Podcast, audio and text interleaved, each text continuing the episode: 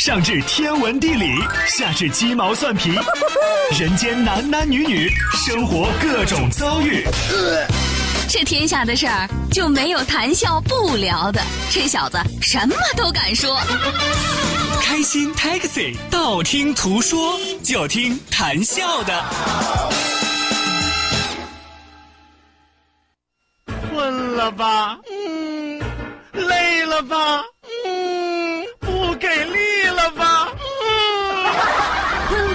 不给力了，就听谈笑呀，听开心 Taxi，道听途说。生活难免苦辣咸，谈笑陪你说甘甜。开心 Taxi，道听途说。FM 九十二点六，谈笑为你而说。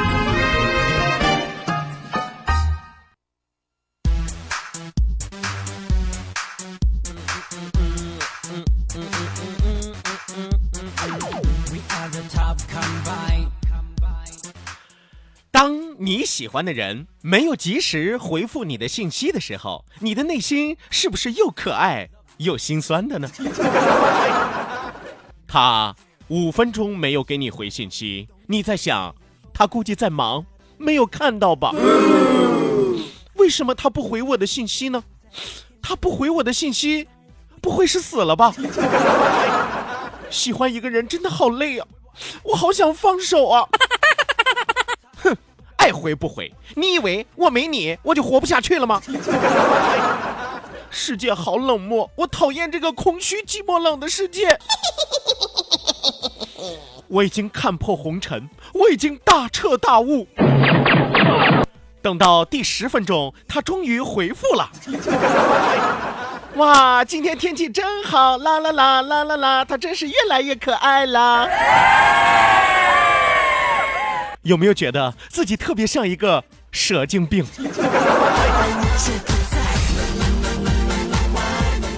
然后我刚才给大家演绎的啊，就是当你特别特别喜欢一个人啊，然后你给他发了一条微信的时候，他没有及时回复你的时候，你的内心就是发生了这样山路十八弯的转变，从颠覆他的生死，到颠覆自己的认知，最后毁掉自己的三观。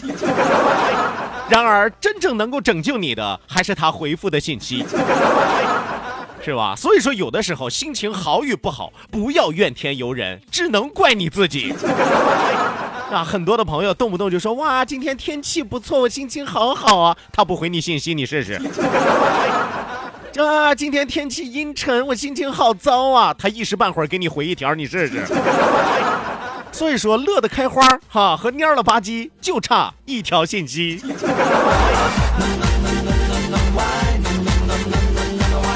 希望有情人终成眷属，希望有情人及时回复信息。我的信息已经发出了，收音机前各位亲爱的爱人，你们回复我了吗？来吧，收音机前各位亲爱的小伙伴，欢迎您准时走进活力调频九二六，这个时段是正在为您直播的娱乐脱口秀《开心 Taxi》，道听途说，我是你们的老朋友谭笑笑。我有时候真想说，我是你们的男朋友，男性的朋友，对吧？本节目是由仁亨利小额贷款为您独家冠名播出，贷款就找仁亨利，生活幸福又如意。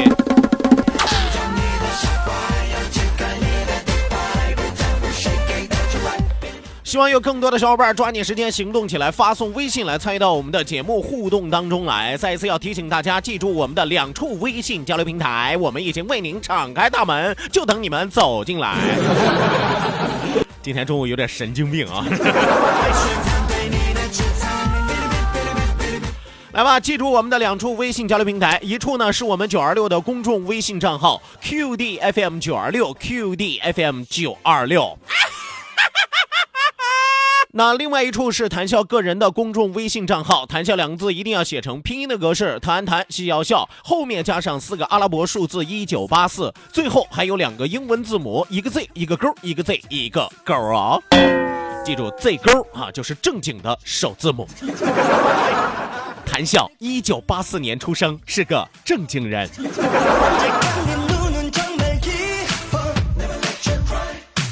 好的那，网络收听我们的节目，欢迎您手机下载蜻蜓 FM，搜索青岛西海岸城市生活广播，或者是直接关注我们九二六的公众微信账号 QDFM 九二六，正在为您同步直播。与此同时，要提醒大家记住我们两千人的 QQ 大群二三幺五二五七三六二三幺五二五七三六。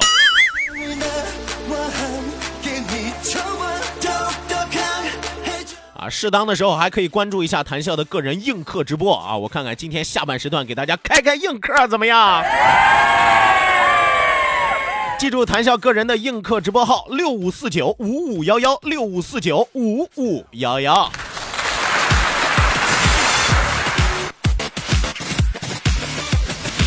Let's get it up, let's get it up and stand up.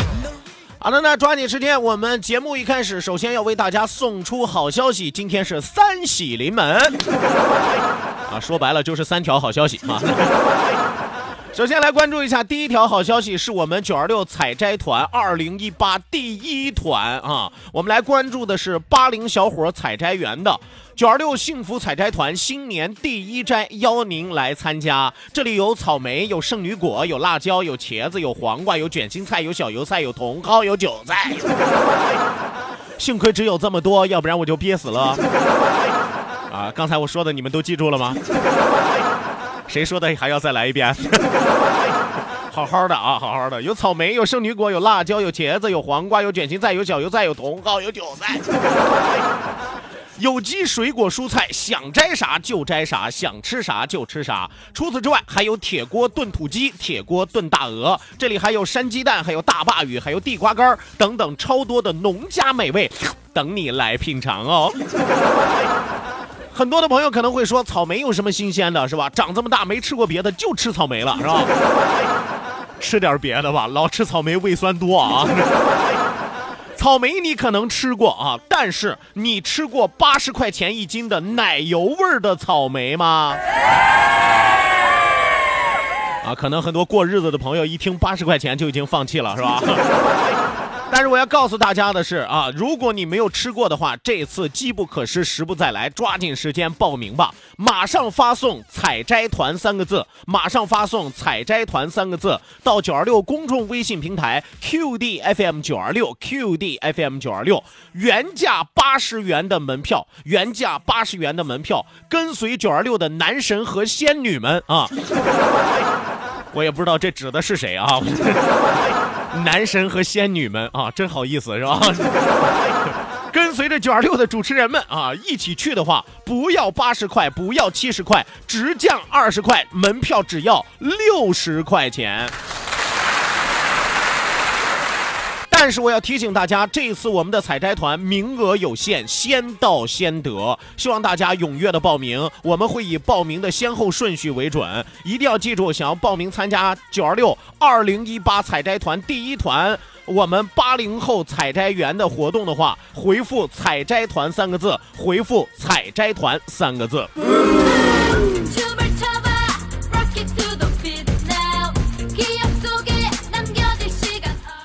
续来关注一下我们第二条好消息。第二条好消息是我们九二六冬令营的一条消息，马上就要放寒假了啊，可能已经放寒假了，是吧？啊，很多的孩子今天是不是或者昨天的时候就已经开始考试了，是吧？决定这个年能不能过好的日子就已经开始了。马上就要放寒假了，这个假期如何让孩子们过得更有意义呢？九二六冬令营为您吹响集结号，我们有专业的教练可以教孩子们滑雪，教孩子们射箭，参观军事国防教育基地。我们还有 DIY 创客、拓展训练、泡温泉等等，让孩子们的寒假收获丰富的意义。本次活动的课程视频直播，家长可以看到孩子们是在我们的冬令营如何快乐的学习，又是如何健康的成长的。啊，很多的家长可能会不放心啊，会有些担心啊，说孩子离开父母的身边呀，是吧？能不能照顾好自己啊？会不会有什么安全隐患呀？都不要有过分的担忧。一方面，我们有视频直播，大家可以随时关注啊。当然，睡觉和上厕所除外啊，是吧？啊，这个也不可能有直播，对吧？另外一方面，适当的学会放手，才会让孩子更加茁壮健康的成长。我们还有专业的人员陪护孩子，所以说您完全不用担心。关注九二六公众微信账号 QDFM 九二六 QDFM 九二六，直接回复“冬令营”三个字，回复“冬令营”三个字，了解详情，并且抓紧时间报名吧。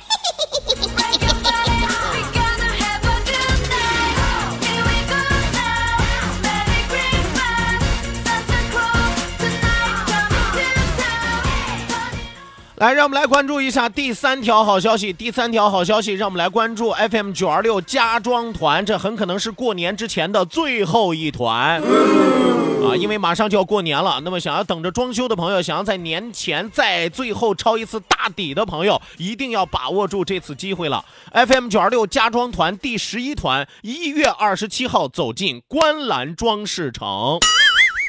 喜迎新春，观澜装饰携手德尔和科勒一线品牌等主材商为您举办首届家居建材预定会。这次的口号非常的响亮，这次的口号非常的给力。这次的口号是什么呢？建材全年最低，建材全年最低，买贵十倍差价返还。有没有感受到商家的 power？有没有感受到商家的力量？啊，这口号杠杠的，是吧？建材全年最低，买贵十倍，差价返还，而且前三十名报名的朋友还可以享受先装修后付款的一个优惠。是吧？钱不凑手没关系，一时半会儿拿不出钱来没关系。先装修后付款，底价任性装。所有的装修品牌，所有的装修价格都是底价，底价任性装。节后装修提前保价。那么除此之外，现场还有很多的一些优惠福利活动，比如说可以九十八元抢金条，还有主卧的衣柜、冰箱等十八重好礼，很可能免费送给你。所以说，如此多的优惠，如此多的诱惑，让您非来不可。观澜装饰郑重承诺，隐蔽工程终身免费保修。我，说句实话啊，便宜的不能再便宜，实惠的不能再实惠啊，就跟不要钱似的，是吧？关注九二六公众微信平台 QDFM 九二六 QDFM 九二六，直接回复“家装团”三个字，回复“家装团”三个字，抢定名额吧。一月二十七号上午九点半，一月二十七号上午九点半，开元名都大酒店六楼开元厅，六楼开元厅独具匠心，唯有观澜。记住他们的联系电话：六零六八零五六八八八六八零五六八八八。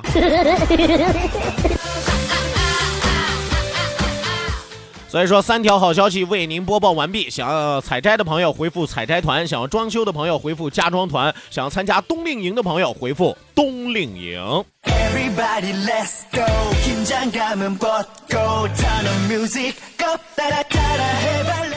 好的，那收音机前各位亲爱的小伙伴，马上为您送出我们今天第一时段道听途说，打开历史的书，点亮信念的灯，跟上我们的脚步，展现奇妙的未来。到。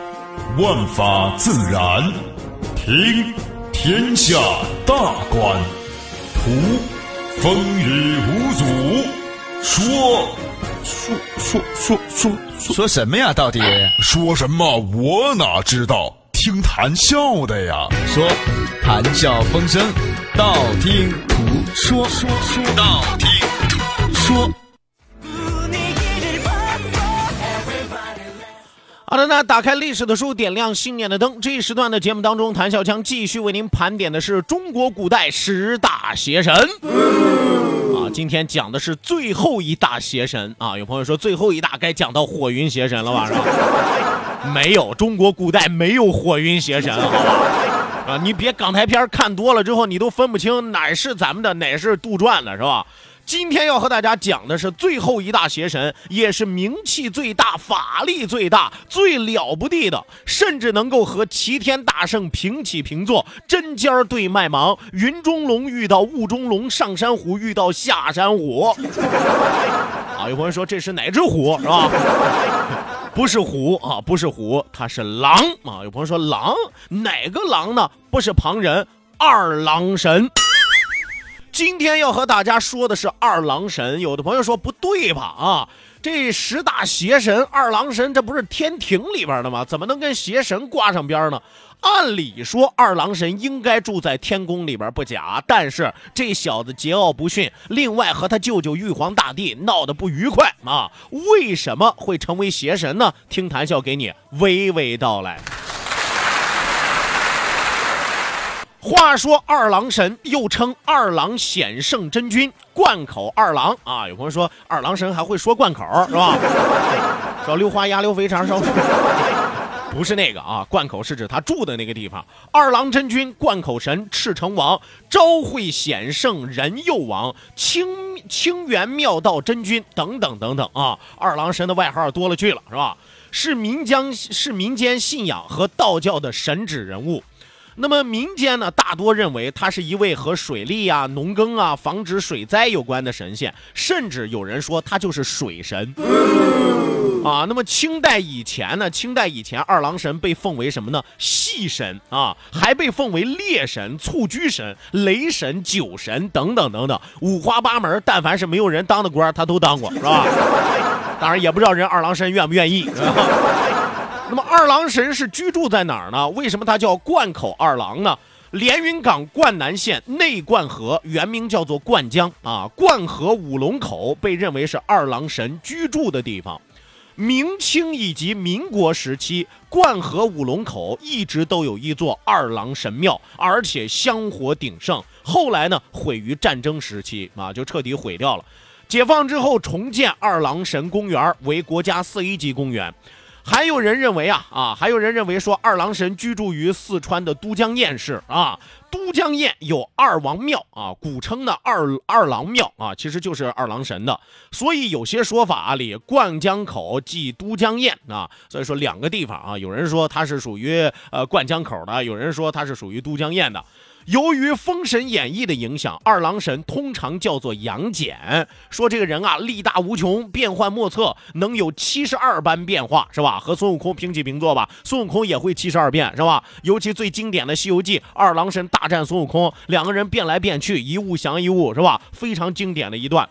他的武器有三尖两刃枪，武功绝伦。座下有神兽哮天犬啊，类似于哈士奇，是吧？